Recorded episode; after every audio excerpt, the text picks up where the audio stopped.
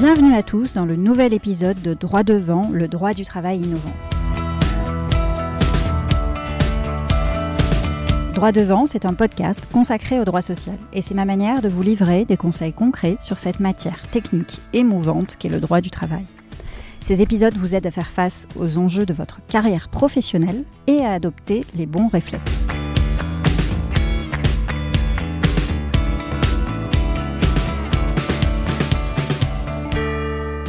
Aujourd'hui sur Droit devant, je reçois Calixte Bonnet-Saint-Georges. J'ai rencontré Calixte il y a quelques années il venait de prendre le poste de DRH chez l'un de mes clients de longue date. Il a depuis quitté ses fonctions et il a rejoint l'aventure d'Avisio in Residence dont il nous parle dans cet épisode. Mais nous sommes toujours restés en contact et il me semblait la personne toute désignée pour venir parler de ce nouveau mode d'organisation du travail qu'est la semaine de 4 jours. Tous les sondages en témoignent, la culture du travail évolue et l'équilibre personnel est désormais plus que jamais primordial chez les salariés aujourd'hui. Pour citer par exemple une étude Manpower de janvier 2023, plus d'un salarié sur trois, c'est-à-dire 36% des salariés, se disent prêts à passer à la semaine de 4 jours en échange même d'une perte de salaire de 5%. Et ce, malgré le contexte d'inflation économique que l'on connaît. Alors, quels sont les avantages d'une telle organisation du travail sur 4 jours Et à l'inverse, quels sont les écueils identifiés par les entreprises ou les freins qui les bloquent? Quelles sont les étapes à suivre lorsque l'on envisage une telle transition et les bons conseils à déployer? Quels sont les indicateurs à prendre en compte pour conclure à l'applicabilité ou non dans sa propre organisation de la semaine de 4 jours? Eh bien, Calix nous livre dans cet épisode ses précieux retours terrain. Je vous laisse écouter notre échange. Calix nous éclaire de ses précieux retours terrain au fil de ce nouvel épisode. Je vous laisse écouter notre échange et je vous invite, si l'épisode vous plaît, à nous laisser 5 étoiles ou un commentaire sur iTunes afin de nous aider à faire connaître droit devant au plus grand nombre. Très bonne écoute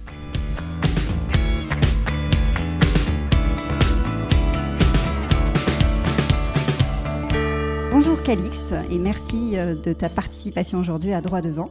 Bonjour Marie-Laure et merci de m'avoir invité.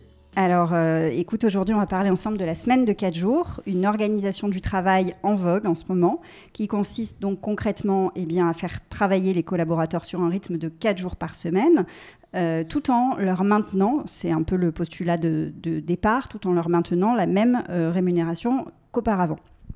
Donc ça suscite clairement un intérêt des, employeurs avec euh, un objectif de, fidélisation des talents, euh, d'attirer les collaborateurs, de travailler aussi sur sa marque employeur, de préserver bien sûr le bien-être des, salariés, bref, de nombreuses vertus. Et ça suscite aussi des interrogations et c'est pour ça que tu nous rejoins aujourd'hui. Mais avant euh, de rentrer dans le vif du sujet, eh je vais te demander, Calice, si ça te convient, est-ce que tu peux rapidement nous parler de toi et nous dire qui tu es et ce que tu fais?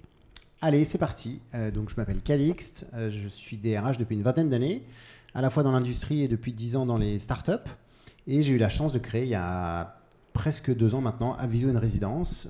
donc, Avisio une résidence, c'est une société de conseil qui accompagne euh, les sociétés en croissance et maintenant en décroissance avec la crise mhm. euh, dans leur sujet RH. On a trois verticales. On a une verticale sur des DRH euh, expérimentés, 15-20 ans d'années d'expérience, qui travaillent ensemble pour répondre à des besoins clients. On a une verticale sur des recruteurs, là aussi qui interviennent chez des clients pour déployer, dépiler les plans de recrutement. c'est le métier de RPO qui est, qui est réinventé. Et on vient de créer SalesOps pour améliorer la performance des commerciaux. Euh, donc que ce soit dans le paramétrage des outils, la formation, la rémunération, euh, tous ces outils euh, qui font qu'on vend mieux et plus rapidement. Ok, très clair. Donc tu es l'homme de la situation pour nous parler aujourd'hui de, ce à quoi tu assistes un petit peu aux premières loges, c'est-à-dire cette, cette semaine de 4 jours. Je lisais récemment un sondage de Robert Alf en juin, qui date de 2022 maintenant, mais qui mettait en évidence le fait que 35% des employeurs français s'interrogent euh, et envisagent même d'opter pour cette organisation du travail. Est-ce que c'est ce que tu constates un petit peu au quotidien, c'est-à-dire euh, une volonté de plus en plus forte des entreprises que tu accompagnes de se renseigner euh, sur ce mode d'organisation et voire même de passer à la mise en place concrète? Clairement, euh, beaucoup d'entrepreneurs, beaucoup de startups euh, se posent la question sur cette organisation euh, parce qu'elle est à la mode. Welcome to Jungle l'a mis en place et a beaucoup Ouais. communiqué dessus. Et forcément, ça fait des envies, ça fait des envieux. Mhm.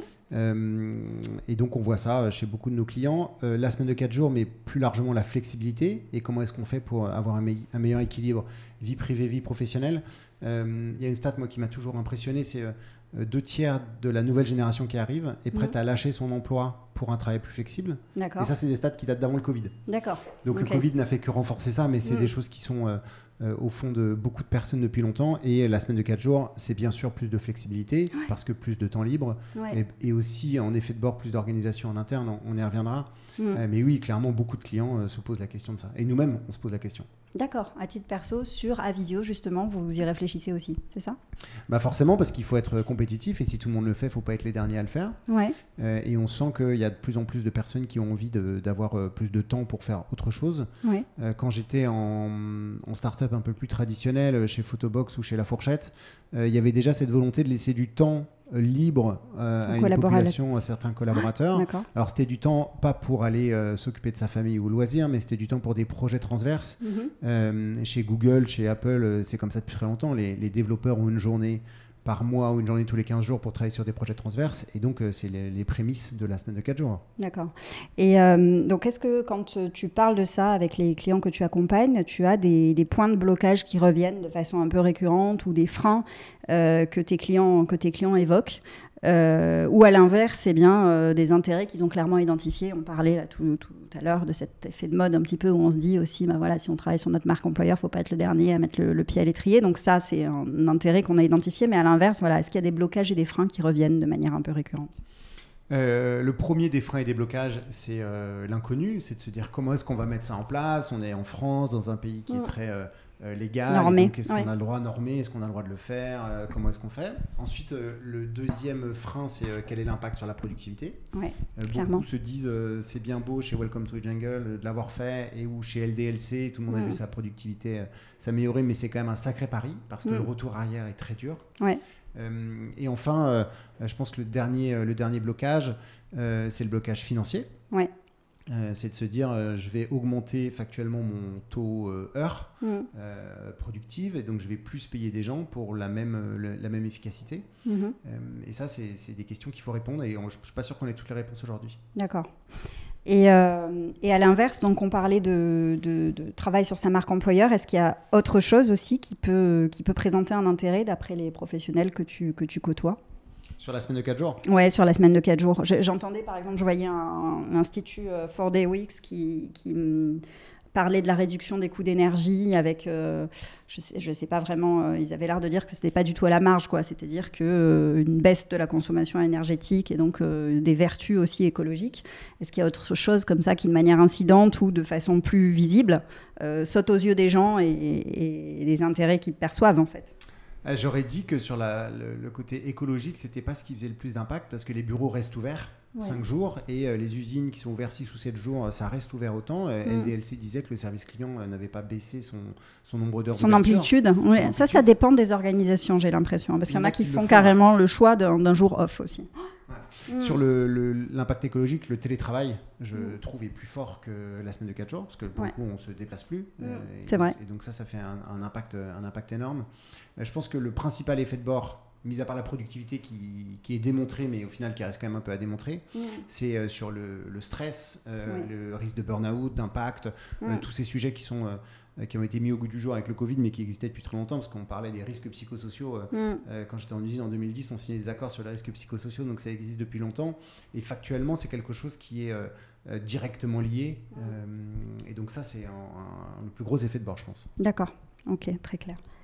Euh, Est-ce que concrètement, quand tu, quand tu te penches sur ce sujet de la semaine de 4 jours, euh, les, les- les- remarques ou les observations que tu recueilles, c'est effectivement euh, le souhait pour les entreprises d'accompagner cette transformation d'une réduction de salaire. C'est- pas tellement dans le, euh, à la base du concept, mais est-ce que, enfin, je, je sais qu'après il y a des adaptations d'organisation.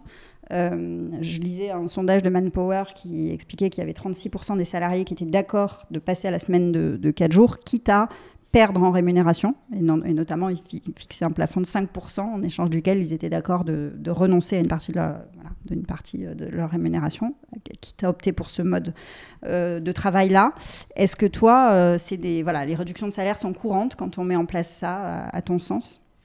Je pense que c'est très complexe de réduire un salaire au motif du temps de travail euh, parce que euh, il y a eu l'impact de 35 heures euh, qui sont alors beaucoup n'ont pas connu les 35 heures. Moi-même c'était avant que je commence à travailler mais mais ça c'est dans dans l'imaginaire collectif qu'on a diminué le temps de travail sans diminuer les salaires donc ça c'est quand même un truc assez important il y a euh, un, discours politique depuis plusieurs années qui est l'inverse. Il faut augmenter le temps de travail pour augmenter les salaires, le travailler plus pour gagner plus, la défiscalisation des heures supplémentaires. Donc c'est plutôt tout l'inverse qui est dans l'imaginaire collectif.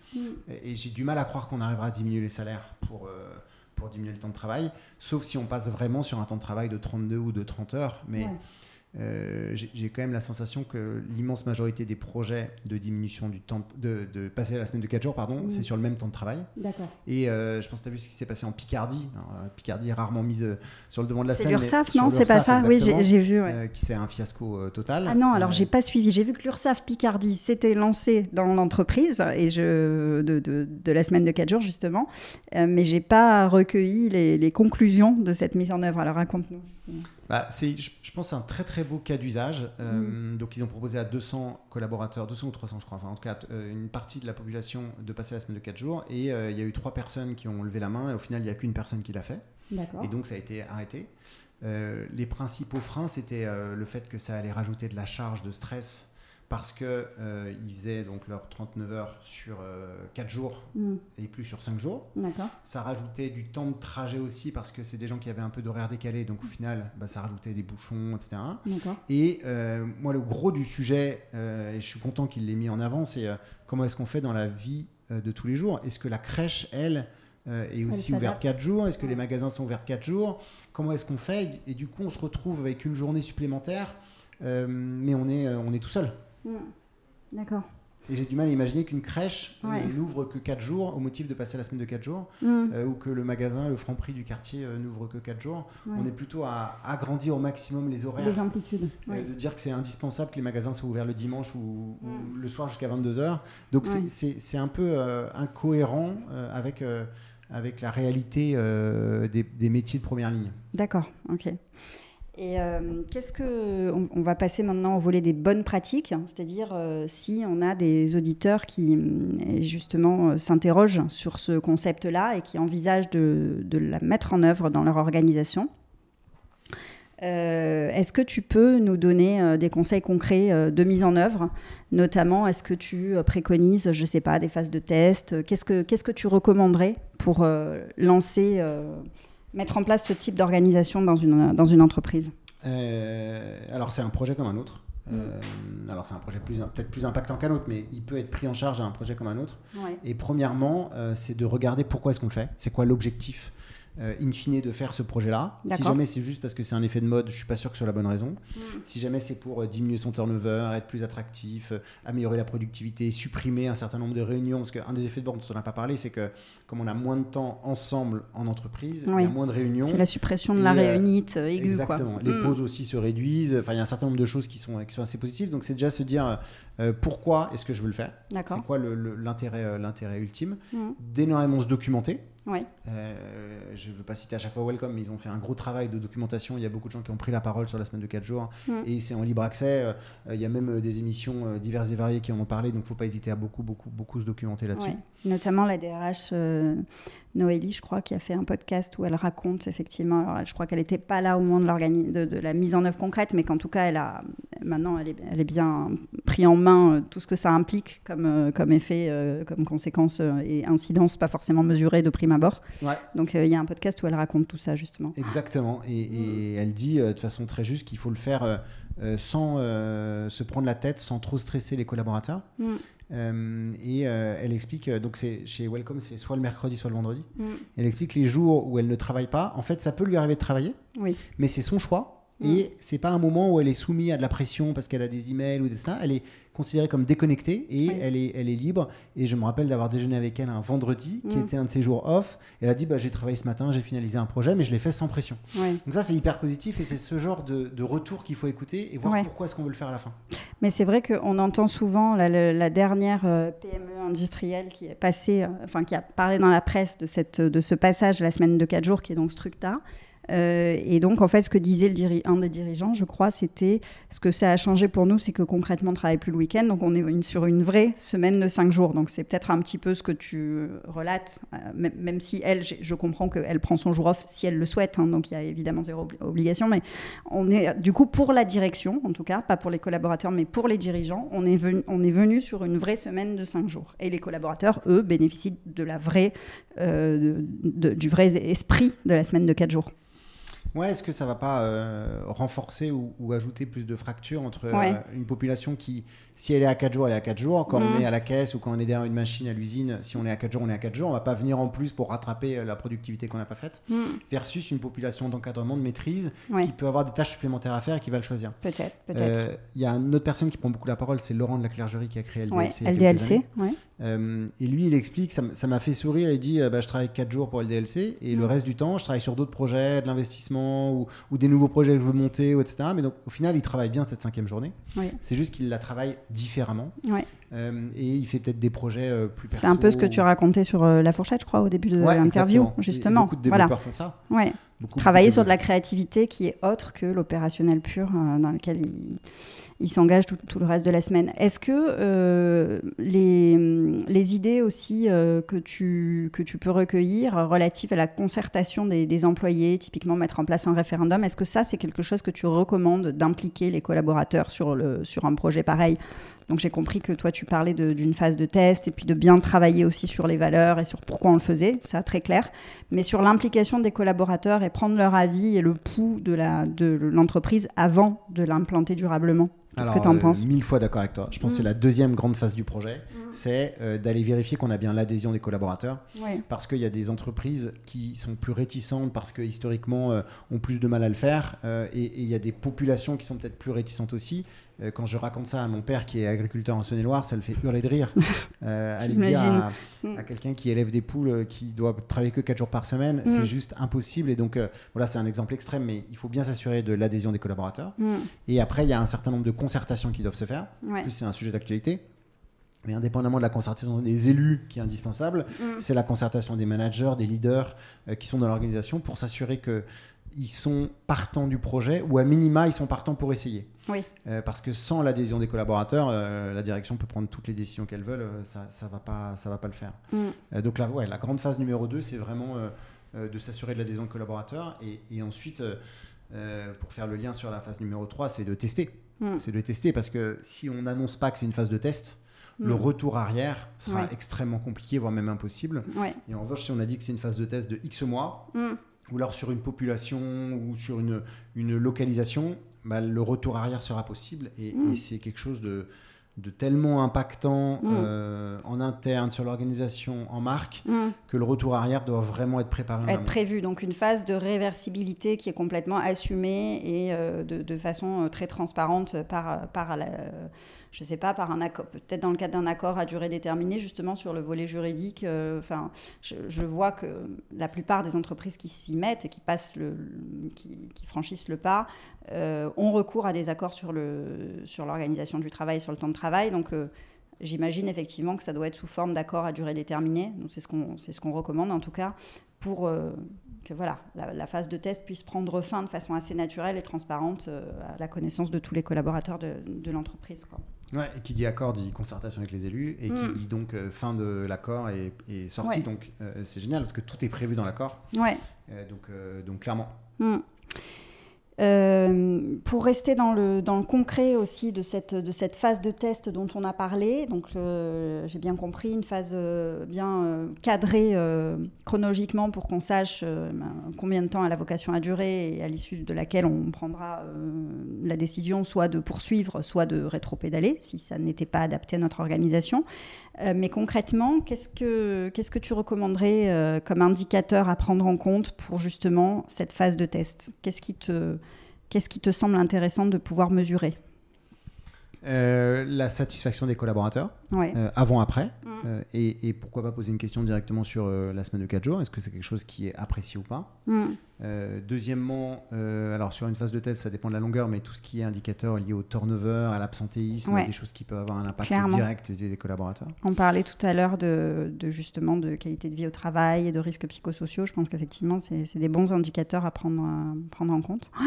Mm. Ensuite, euh, il y a des indicateurs peut-être un peu plus subjectifs qui peuvent être suivis sur le nombre de réunions, la durée des réunions. Ouais. Quand on a des, des suites Google, c'est automatisé, on peut le Mhm. suivre sans, sans y passer trop de temps, voir combien de réunions ont eu lieu et euh, quelle est la durée des réunions, voir le nombre de personnes qui viennent au travail. Ouais. Pour ceux qui sont en, en organisation euh, plus flex, et qui laissent la possibilité aux gens de venir au travail ou pas, bah, c'est aussi signe de désengagement euh, euh, si jamais il y a une, euh, une évolution forte dans un sens ou dans l'autre de venir au, au travail. Ouais.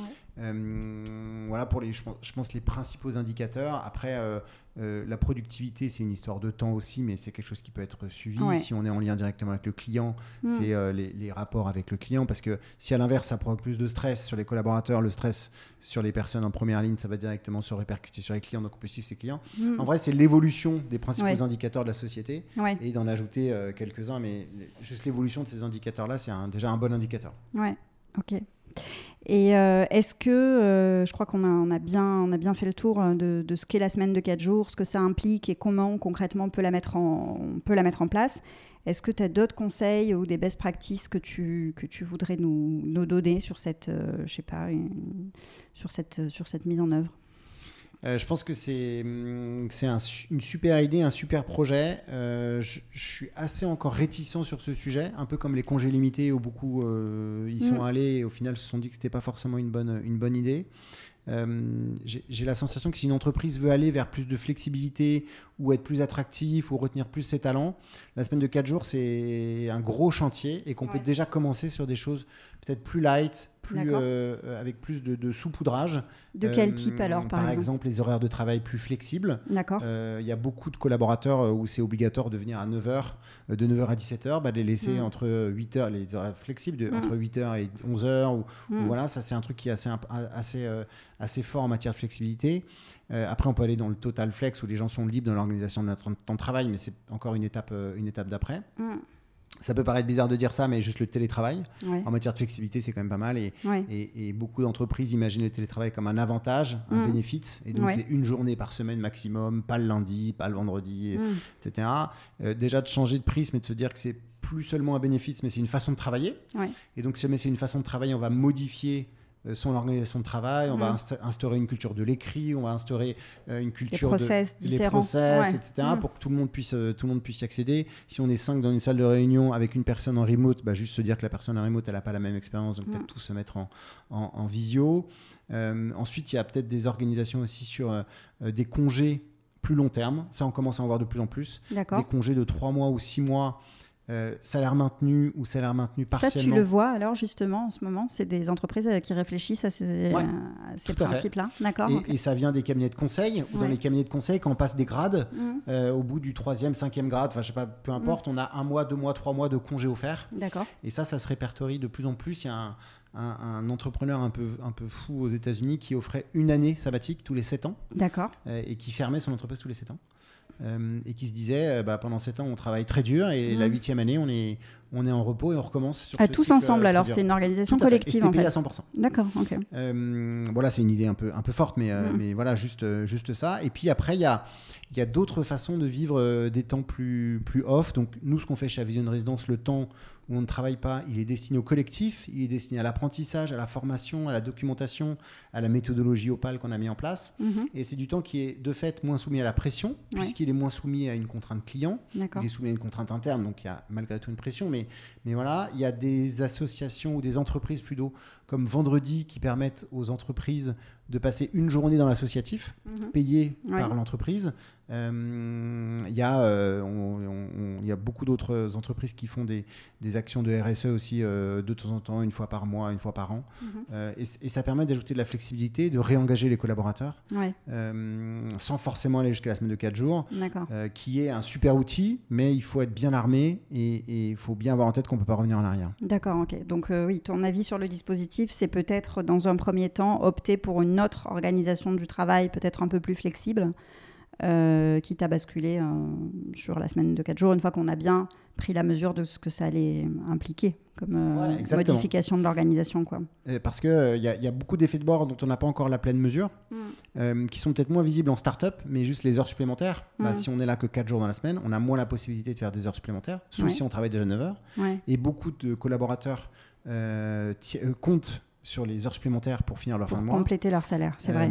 Et donc ça, c'est Le genre d'effet de bord qu'on n'a pas forcément en tête, Mm, qu'on va mm. découvrir avec le temps, comme on a vrai. découvert euh, les congés limités, euh, tous les méfaits euh, des congés limités ou de la libre fixation des salaires, enfin toutes ces nouveautés un peu euh, de start-up euh, Mm. parisienne qui est moins transcriptible, transcriptible, dans, le, dans le reste de l'économie. Ouais, c'est vrai. C'est vrai que quand Welcome to the Jungle parlait de la semaine de 4 jours, je comprends qu'ils l'ont déployé sur des collaborateurs qui étaient au forfait jour. Donc effectivement, le sujet des heures supplémentaires n'était pas tellement sur la table parce qu'en fait, il n'y avait pas d'incidence.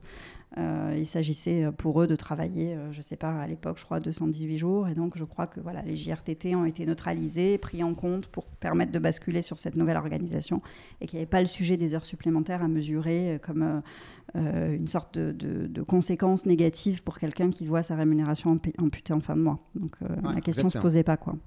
Exactement. Et j'étais en usine en 2000, euh, 2012 euh, quand on a supprimé euh, la défiscalisation des heures supplémentaires. Mm. L'impact, il était énorme. et Ouais. la- le mécontentement était, était Des salariés. Ouais, c'est sûr que quand on est euh, au forfait jour ou quand on ne compte pas ses heures, donc on n'a pas d'heures supplémentaires, bah, on, on le ressent moins. Donc, euh, donc faut, faut bien se dire que ces, ces nouveautés sont probablement bonnes et c'est et c'est les nouveautés de demain, mais il faut bien les, faut bien les maîtriser. Mm. Après, j'aurais probablement dit pareil euh, dans les années 70 quand on parlait de la semaine de, de, de 39 heures. 35 heures. Ah oui, Euh, d'accord, ça. dans les mais- années 90, Ouais. quand on parlait de la semaine de 35 39 heures. Et, et au Mm. il y a beaucoup de bienfaits, mais, mais je, je pense qu'il faut faire attention à l'impact qu'il y a sur ces sujets-là. Ok.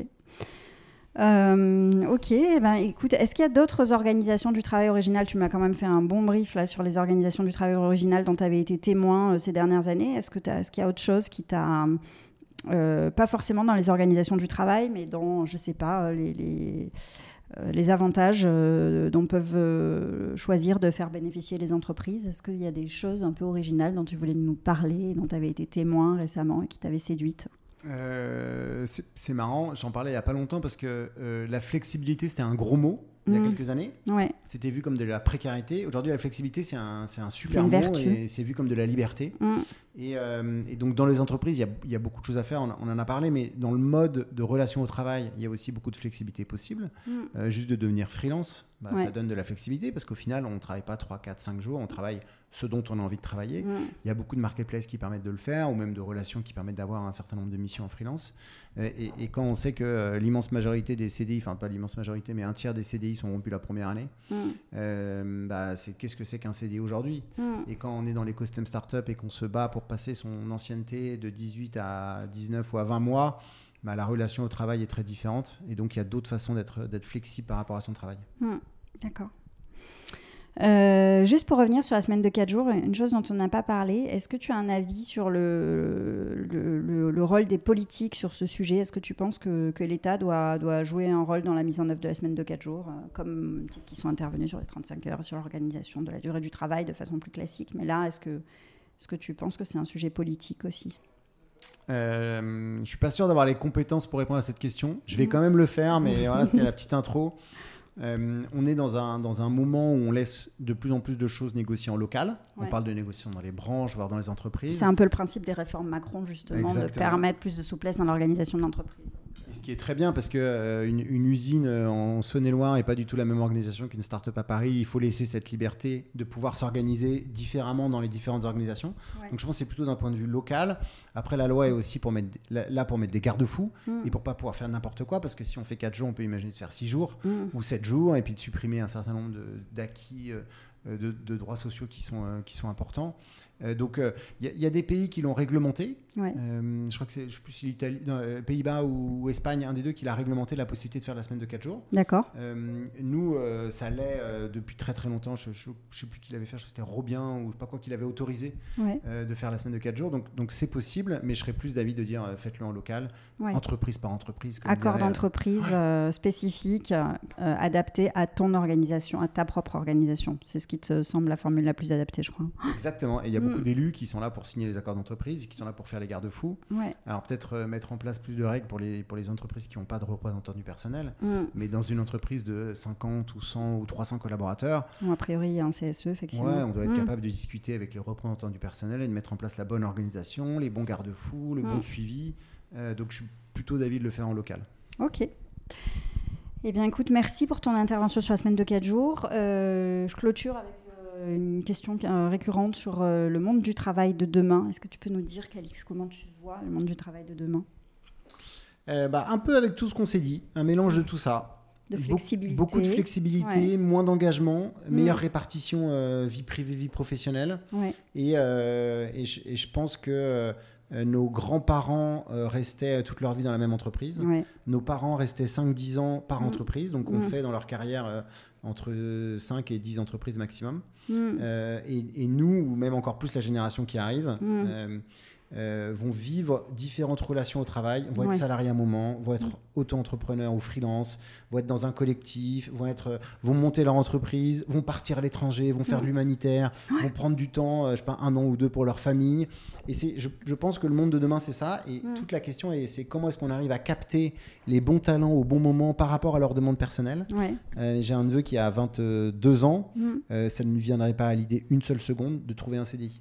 Il n'en a pas envie. Il est freelance. Il est, euh, il fait plein de choses. Ouais, exactement. Il a un petit business sur Internet. Il discute. euh, Il fait un peu de livraison sur Deliveroo. Il est, il fait plein de choses. Il arrive à vivre. Mm. Mais moi, à son âge, je cherchais absolument un CDI. C'était ma, Ouais. ma quête C'était première. dans ton ADN, enfin, culturellement, ça avait été infusé euh, dans ton ADN que en ça. fait c'était le, le mode d'organisation et de collaboration qui était euh, y avait classiquement admis, quoi. Ouais. Ça fait vieux con de dire ça, mais quand j'ai commencé à travailler, il n'y avait pas de smartphone. Donc il n'y avait pas toute cette, euh, Souplesse. souplesse, flexibilité. Ouais. Et, et j'ai pas tant d'écart avec cette génération-là que ça, malgré tout. mais quand même, c'est pas sympa de rigoler.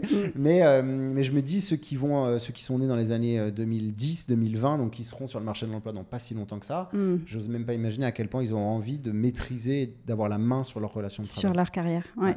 Ok, très clair. Eh ben, merci beaucoup pour cet échange et ta disponibilité. Bah, avec grand plaisir, ça a été très sympa. À bientôt.